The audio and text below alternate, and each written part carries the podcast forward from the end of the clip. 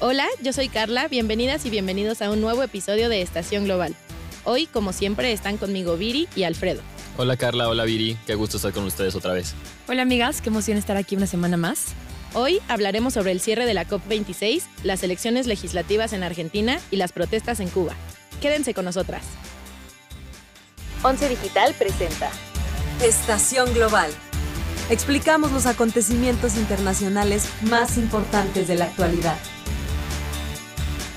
Bueno, pues hemos llegado al final de la COP26, em, de esta cumbre que duró como 24 horas más, un poquito más de 24 horas de lo que se supone que iba a durar. Eh, originalmente iba a terminar el 12 de noviembre, pero en realidad terminó como en las altas horas de, del 13 de noviembre, con todos los delegados ya muertos de cansancio de muchos días en los cuales estuvieron negociando y pues nadie pudo dormir. Entonces, por ese lado, qué bueno que terminó. Por otro lado... ¿Vamos a salvar al mundo? Esa es la pregunta del millón. Lo que se dice es que, es que, a ver, hay como dos versiones. Por un lado, las personas que estaban ahí negociando eh, estaban muy contentos, o sea, como que terminaron la COP con este ánimo de celebración enorme, porque a pesar de que no se logró mantener el 1.5 tal cual, lo que se logró es como este impulso y este deseo de lograr eh, que sí se tome en cuenta. Ajá, o sea, como ¿Se acuerdan del Ratchet Mechanism del que llevo hablando durante dos capítulos? Bueno, pues se logró que en vez de cinco años, eh, sí se pasara al año que viene. Entonces se tienen 12 meses más en los cuales los países tienen que levantar sus compromisos y llegar a la siguiente COP con una meta muchísimo más cercana a mantener el 1.5.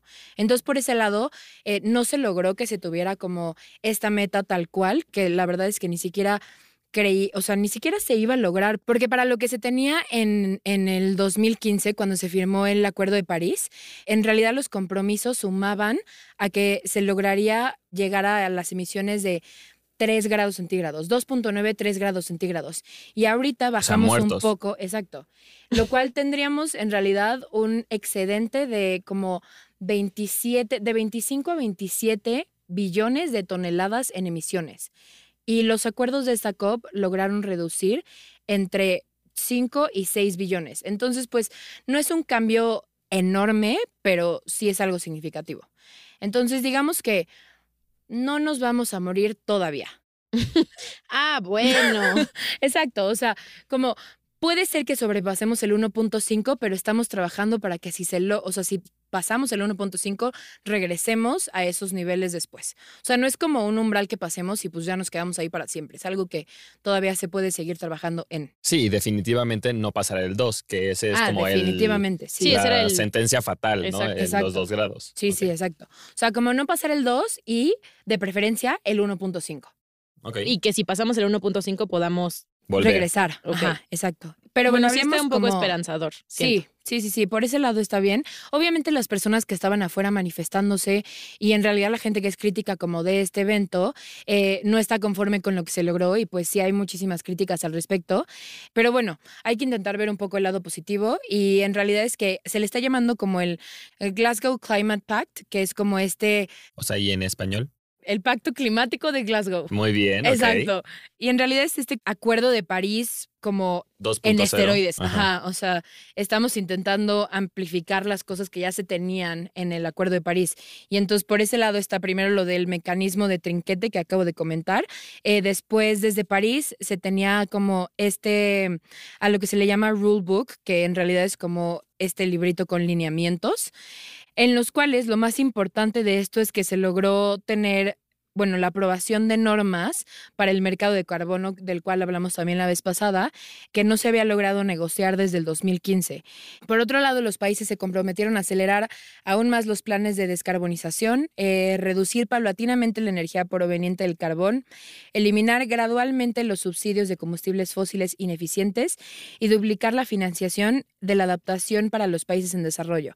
En esto último hubo un problema enorme porque al final la India llegó a decir que en realidad lo que estaba escrito tenían que quitar la palabra eliminar y cambiarla por reducir. en términos de, eh, del carbono. O sea, de las emisiones de carbono. Ajá, exacto. Entonces, en vez de decir que tenían que eliminar las emisiones de carbono, en realidad puso la palabra reducir para no estar completamente obligado a eliminarlas. Y eso fue un, súper problema. Claro, porque ya fue después de haberlo platicado tantos días, ¿no? Exacto, y más porque se acuerdan que la vez pasada comentamos que la India había sido como este gran eh, bueno, había hecho este gran anuncio. Sí, es el gran compromiso de ser cero emisiones de carbono para 2040. 2070, pero sí. 70. Sí, exacto, justo. Entonces, esto fue como un, ¿qué onda? ¿Qué onda la India? Eh, y quedaron un poco como los malos de la historia, pero, o bueno, no de la historia, pero de la COP en este punto, pero bueno. En términos de eh, los países en desarrollo, fue un poco un retroceso porque expresaron su profunda decepción por el hecho de que no se haya alcanzado ningún acuerdo concreto sobre la compensación a estos países que están siendo vulnerables por los daños que han sufrido debido al cambio climático.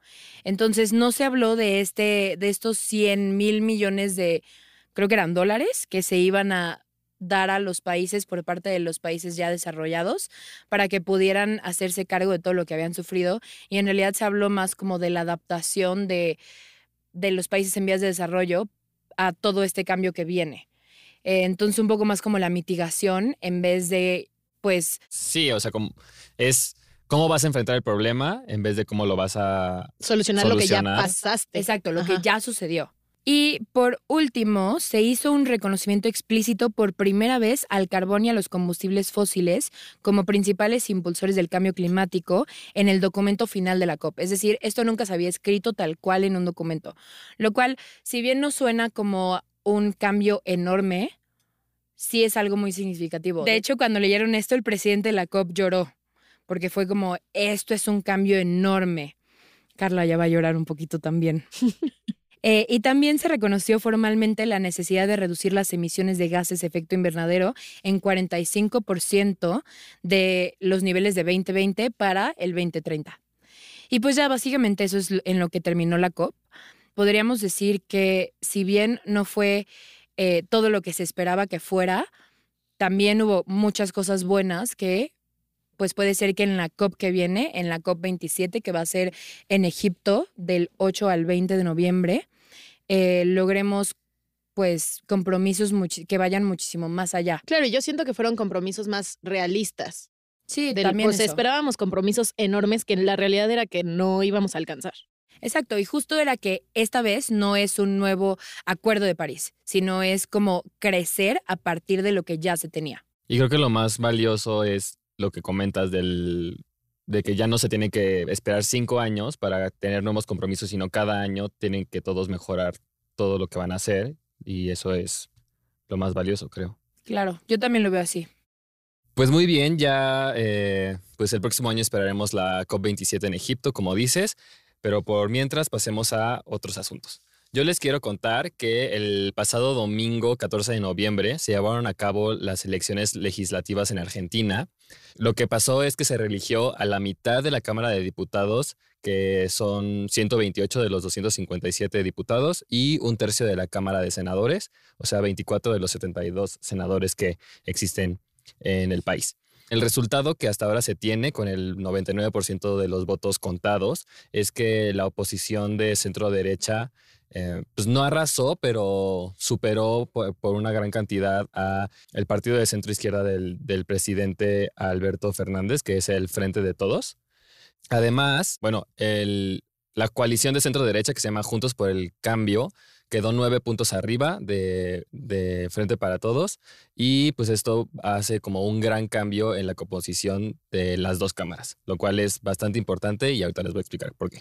Bueno, es importante destacar que en la región más poblada de Argentina, que es la capital, Buenos Aires, eh, la coalición de centro derecha ganó por 47% ah, frente al 25% del partido del presidente. Y pues esto da como una gran visualización de la, pues como el hartazgo y la de, el descontento que existe en cuanto al gobierno de, de Fernández. O sea, ¿tú dirías que es como un voto de castigo? Sí es un voto de castigo y de hecho así lo reportan varios medios que dicen que desde 2019 que Fernández ganó la presidencia ha tenido una caída impresionante de su popularidad. Eh, principalmente por su manejo de la pandemia, como ya hemos platicado aquí, que ha sido bastante pobre. Y por la economía, supongo. Y por la economía, exacto. Eh, ahorita eh, Argentina tiene, en, en, el último año ha tenido una, una inflación de más del 50%. Entonces, eh, sí les ha ido fatal. Sí, sí, exacto. O sea, y, la, y los, pues obviamente siempre los más afectados son las personas más pobres. Entonces, esto ha fomentado que la mayoría de la gente pues esté en contra del gobierno actual. Precisamente están en pláticas con el FMI, ¿no? Sí, y justo por eso es importante lo de la nueva composición del, del, Congreso, porque el Congreso lo que va a tener que hacer en este año, que, que le queda de negociaciones con el Fondo Monetario Internacional, es aprobar nuevas leyes, tanto fiscales como judiciales, que los ayuden a literal reestructurar su deuda con el FMI, que es de 45 mil millones de dólares. Entonces, tienen una deuda enorme, tienen una inflación enorme y entonces esto evidentemente dificulta mucho las negociaciones y pues el hecho de que no vaya a poder haber acuerdo por unanimidad en el Congreso, pues incluso lo complica más. También les quiero comentar que esto de la popularidad del presidente también tiene mucho que ver con la relación que ha llevado últimamente con su vicepresidente, que es la expresidenta eh, Cristina Fernández de Kirchner, y que ha tenido como varios escándalos de corrupción en los últimos años. Y pues obviamente todo esto se usa políticamente y se capitaliza políticamente claro. para ir en contra de, de la coalición de, del presidente. Justamente leí que uno de los principales opositores de, de, Fernández ahorita es el alcalde de Buenos Aires, que se llama Horacio Rodríguez, eh, y es como puntero para las siguientes elecciones. Entonces, pues ya veremos qué pasa. Sí, de hecho, él, él, fue uno de los voceros de la oposición y varios de, los, eh, de las declaraciones que se dieron fue que pues esto era un reflejo, como ya les dije, de el hartazgo de toda la sociedad argentina ante el nuevo gobierno. Y creo que no les dije el resultado final, al final eh, en la Cámara de, Diputados se tuvo una, una ventaja de nueve puntos y en el Senado una ventaja de 20 puntos. Eh, y con esto es muy interesante porque además es la primera vez que la coalición peronista o el partido peronista en el poder pierde el control del Senado desde el regreso de la democracia en 1983. Entonces es un cambio radical. Claro, y sí podemos en... ver claramente el hartazgo acumulado y podemos ver que el alcalde de Buenos Aires pues hizo muy bien su chamba. Exacto. Sí, en su discurso menciona como que las personas en realidad están diciendo que están en contra del régimen mm. y que están cansados por fin después de cuatro décadas. Bueno, y yo me voy a quedar en América Latina y les voy a platicar de lo sucedido en Cuba. Eh, ¿Qué pasó? Se convocó a una protesta este lunes 15 de noviembre por el grupo llamado Archipiélago, que fue, fue creado hace súper poquito, hace unos meses, por el dramaturgo Junior García. Sin embargo, la mayoría de la gente, entre ellos periodistas, activistas, miembros de la oposición, mencionaron en sus redes sociales que estaban en arresto domiciliario con patrullas que les impedían salir de sus casas. Eh, también reportaron que habían sido varios detenidos, interrogados, amenazados con que no salieran a protestarse. Esto viene desde antes, ya les habíamos platicado en este podcast que en julio hubieron una serie de protestas que fueron reprimidas. Reprimidas fuertísimo por, por las autoridades. Y entonces lo que se hizo, o sea, lo que era distinto en esta protesta, es que se encontró un hueco que deja la Carta Magna en el que reconoce el derecho a la protesta pacífica. Entonces se llamó a esta protesta pacífica, es más, se pidió permiso. Originalmente esta marcha tenía que ser el 20 de noviembre y este grupo archipiélago le pidió permiso a las autoridades y la respuesta de las autoridades fue en sacar anuncios que el 20 de noviembre iba a ser el Día Nacional de la Defensa. Esa fue su respuesta. Entonces lo que hizo el grupo Archipiélago fue adelantarla a este lunes 15 de noviembre, pero las autoridades negaron el permiso, eh, diciendo que la marcha provocaría seguramente disturbios y que lo que buscaban era un cambio de sistema y que esto sí era ilegal buscar un cambio de sistema porque la constitución define el socialismo como irrevocable. Y aparte estaban diciendo que era un poco proveniente de Estados Unidos, ¿no? O sea, escuché que Díaz Canel dijo que en realidad era que Estados Unidos desde hace décadas no los había dejado en paz y que seguía en contra de su régimen y entonces él, bueno, este país estaba causando estas protestas. Exacto, inclusive decía que los organizadores seguramente eran infiltrados de la CIA y... Exacto. Ya saben, sus tonterías. Eh, bueno, y al final solamente algunas personas pudieron salir a las calles, pero la mayoría fueron rápidamente apresados. O sea, no existió la protesta nunca. Eh, Human Rights Watch eh, dijo que los reportes eran desoladores y que era clara la intención de las autoridades en oprimir a la población. Sin embargo, más de 100 ciudades alrededor del mundo sí llevó a cabo marchas de apoyo entre el domingo 14 y el lunes 15 de noviembre. A mí lo que me interesó fue buscar qué decían los medios cubanos al respecto y no mencionaron nada. Todas las noticias y todos los titulares eran súper optimistas de que ya era el regreso a clases presencial de los jóvenes y eh, que ya se estaba reabriendo la isla para el turismo, pero en realidad no se mencionó absolutamente nada de, la marcha. Junior García, perdón. Y en algunos internacionales, justo lo que pasó es que ellos agarraron el blanco como. A eso iba a ser. ah, ya lo ibas a decir. No, importa. Dilo tú, dilo No, dilo tú ya. Ya ves que ya te interrumpí. Junior García, que es el que les mencioné que había organizado esta, esta protesta, bueno, empezado este grupo archipiélago, lo que hizo fue que puso pañuelos blancos afuera de su casa donde decía que sus casas estaban bloqueadas. Y es que este grupo ha agarrado el blanco como un símbolo de pues de lucha. Entonces todas las casas que tenía periodistas y activistas que no podían salir a marchar tenían pañuelos blancos todo alrededor. Y mucha gente en la isla reportó que, bueno, dijeron muchas cosas, entre ellas que había más policías que piedras en las calles y que había guardias cada 100 metros y que si andabas con cualquier cosa blanca, luego, luego llegaban a apresarte. Eh, bueno, Junior García también mencionó que en la respuesta del gobierno había estado el éxito de la convocatoria porque los habían obligado a quitarse todas las máscaras y en ese sentido la iniciativa ya era una victoria rotunda. Justo me metí a ver el Twitter de Diez Canel y todos sus, todas sus publicaciones iban a que la isla había reabierto para para todo el turismo, pero justo las personas que están yendo a Cuba van a la isla y ven estas pancartas blancas y a la gente saliendo con playeras blancas, que es un color que usas Todos en los el días, diario. claro. Exacto. Y había videos sobre, no sé, una mujer que salía vestida de blanco y un buen de mujeres yendo a decirle de cosas a esa mujer que estaba vestida de blanco.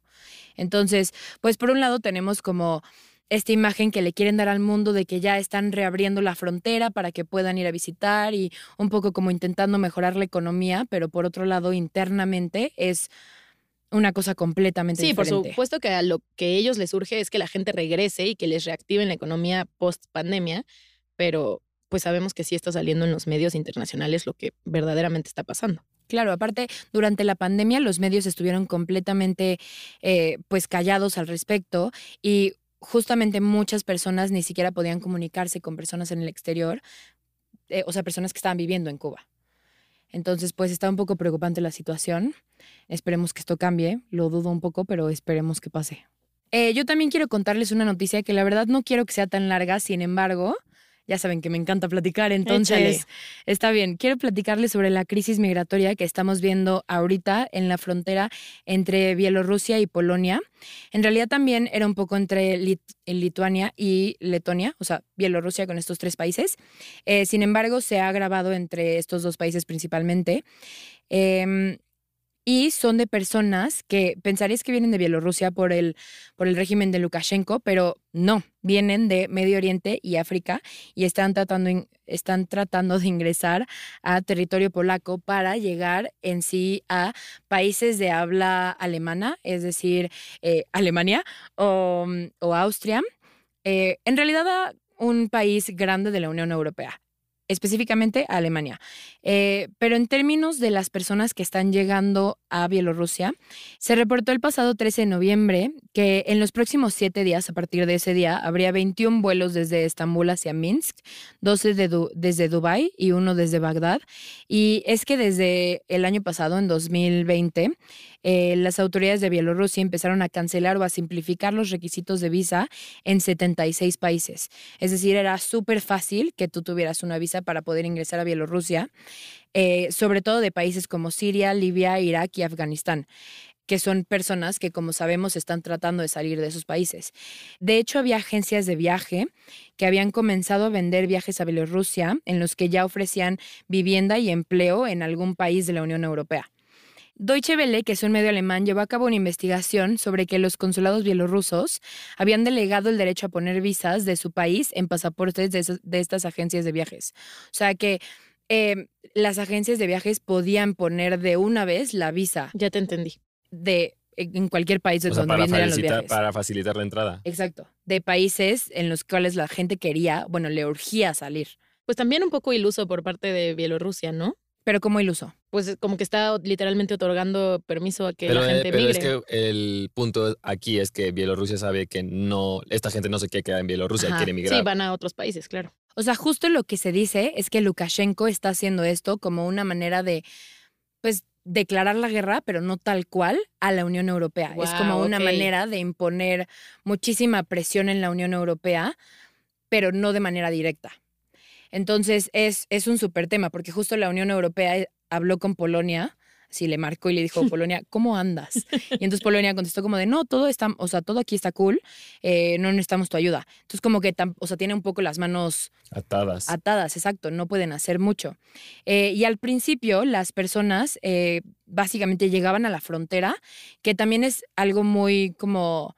No se sabe bien cómo llegan a la frontera, porque llegan al aeropuerto y de manera súper ordenada llegan a la frontera. O sea, como que ya hay ahí alguna manera Claro. de... No, pues hay apoyo de parte de la autoridad bielorrusa. Exacto, Eso es pero obvio. tampoco Sí, está- seguro las agencias de viajes te venden tu camionetita que te recoge del aeropuerto y te lleva a la frontera. Lo cual, es- pero, o sea, tampoco hay manera de, de decir que esto está pasando, Claro. Y al principio, como todavía no era una crisis, claramente, las personas tal cual pasaban, pedían refugio y se quedaban en Polonia o se iban moviendo a otros países. Pero después empezaron a llegar que sus mil, que sus dos mil, que sus cuatro mil personas. Y es cuando empezaron a poner alambre de púas y pues ya no dejaron pasar a nadie. Y entonces están quedando en Bielorrusia. Y de hecho ahorita ya llegó un punto donde ya ni siquiera es sostenible para Bielorrusia y ya están poniendo un poco más trabas, pero pues hay muchísima gente en la frontera esperando a cruzar. De hecho, los cancilleres de Lituania y Polonia em, comenzaron a acusar a Bielorrusia de organizar este fenómeno migratorio tal cual, o sea, lo dijeron. Y Bielorrusia dijo como de, no, ¿de qué hablas? Es que ahora estoy no". arrepentidísima de haberlos llamado ilusos porque en realidad están siendo brillantes. Pero está bien loco, ¿no? Sí. O sea, se me hace algo loquísimo. Y justo, o sea, lo que se pregunta la gente en realidad es como, ¿Rusia está detrás de esto? O sea, ¿esto fue en realidad la idea de Vladimir Putin? Seguramente sí. Ajá. Y entonces, eh, el primer ministro polaco dijo tal cual, este ataque que está llevando a cabo Lukashenko tiene su cerebro en Moscú. El autor intelectual es el presidente Putin. Que también me parecen Durísimo. acusaciones durísimas. Sí, ¿no? claro. Para lo cual las autoridades rusas rechazaron categóricamente estas acusaciones y el secretario de, presa- de prensa del presidente ruso calificó las palabras de, del primer ministro polaco como irresponsables e inaceptables. Sin embargo, nuestra querida Angela Merkel, Besos Eh, hasta donde esté. Claro, besos hasta su lugar de descanso, muy bien merecido, hizo un llamado a Vladimir Putin para que intervenga en esta crisis, porque la Unión Europea considera esto como un ataque híbrido destinado a desesta- desestabilizar el bloque. Entonces, pues está durísimo, la verdad. O sea, todo el tema, neta, empecé a leerlo y yo estaba Sí, metidísima. me encanta, como, me encanta. Pero está gravísimo. O sea, Está me- gravísimo es- por donde lo veas. O sea, está gravísimo utilizar a las personas como un arma para perjudicar no, ya, a otro espérate, estado. y aparte a personas que lo que buscan es una mejor vida. Exacto. Claro. O sea, a de expensas de, países su bienestar. donde su vida, o sea, necesitan migrar. Y pues, a ver, tampoco me sorprende nada desde, o sea, desde el punto de vista donde hemos estado muy al pendientes de cómo se ha comportado Lukashenko a lo largo, a ver, desde que quedó en las elecciones el año pasado hasta lo que pasó con el avión en marzo de este año, ¿se acuerdan? Sí, el de Ryanair que bajaron Exacto. con el opositor. Entonces, pues, seguramente este será un tema que seguirá pasando. eh, y, Y por pues estaremos supuesto, muy al pendiente sí. en esta situación. Le porque aparte está buenísimo el chisme.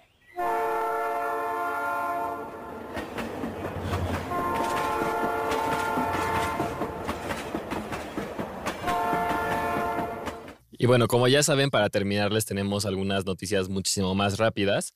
Yo solamente quiero comentarles que si no saben, pues estén al pendientes que este jueves 18 de noviembre va a tener lugar la cumbre de líderes de América del Norte en la que va a, participar nuestro presidente Andrés Manuel López Obrador y se va a reunir con los el presidente de Estados Unidos, Joe Biden, y el primer ministro de Canadá, Justin Trudeau, en Washington. Ya les habíamos contado de la posibilidad de que esto sucediera, ya que Joe Biden ya le estaba convocando, pero no sabíamos en su momento que AMLO fuera a aceptar. Exacto, y ya, eh, ya es un hecho, aceptó, eh, él va a viajar a Washington el, el, día 17, la cumbre es el 18, eh, es una cumbre de solamente un día, y pues algunos temas que dicen que todavía no se confirma cuál es la agenda, pero se dice que van a tocar temas relativos a la recuperación económica tras el COVID-19 en la región, también para fortalecer la competitividad de la región. Es como la primera vez que se reúnen tras la firma del Telecán y la entrada del Telecán, no, perdón, del Temec, del Temec eh, y su entrada en vigor. Seguramente hablarán de migración. Hablarán de migración, de un plan eh, regional para pues, frenar la migración o tratar de hacer algo para eh, evitar la migración desde Centroamérica hacia América del Norte. Y, y bueno, también es importante recalcar que esta, o bueno, esta cumbre se estableció en 2006 y se había llevado a cabo cada año hasta 2016 cuando entró Donald Trump a la presidencia y la suspendió porque dijo que pues el, el Telecan era una basura y que pues lo tienen que renegociar. Entonces... Sí, que era el peor tratado hecho en la historia, de, los de, los tratados. Exacto. Entonces, eh, ahorita se está retomando y pues esperemos que sea un diálogo abierto que dure muchísimos años más. Seguramente les platicaremos la siguiente semana a qué llegamos.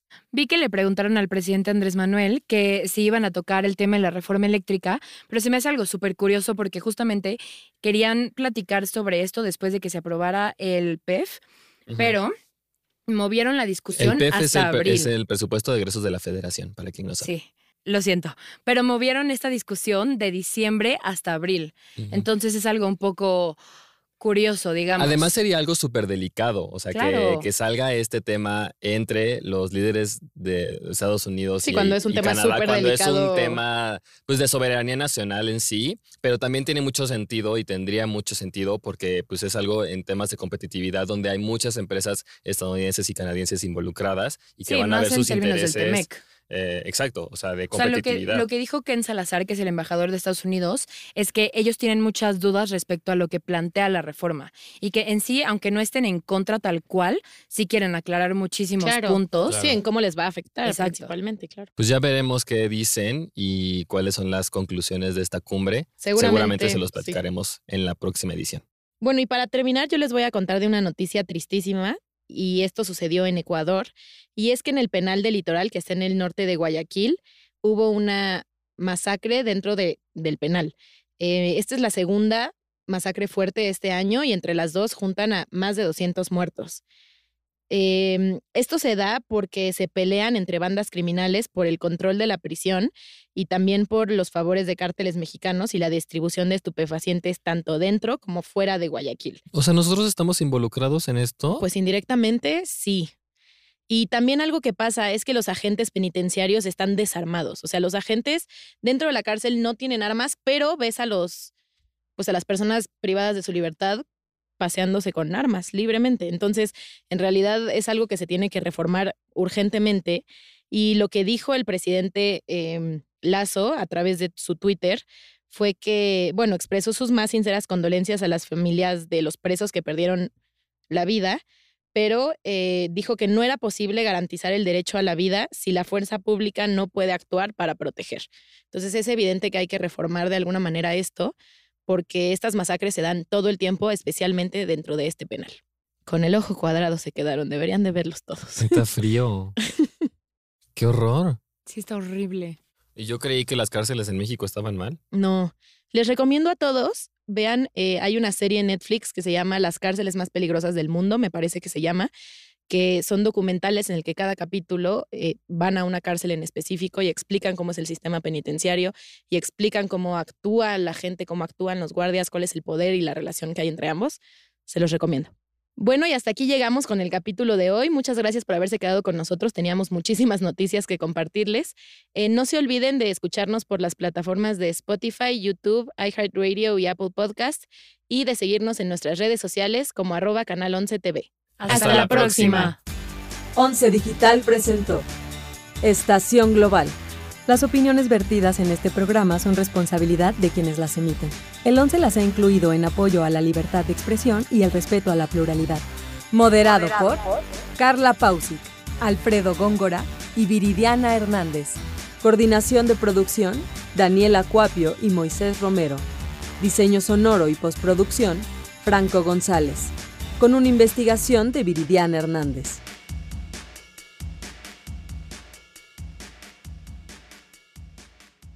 Once Digital va contigo.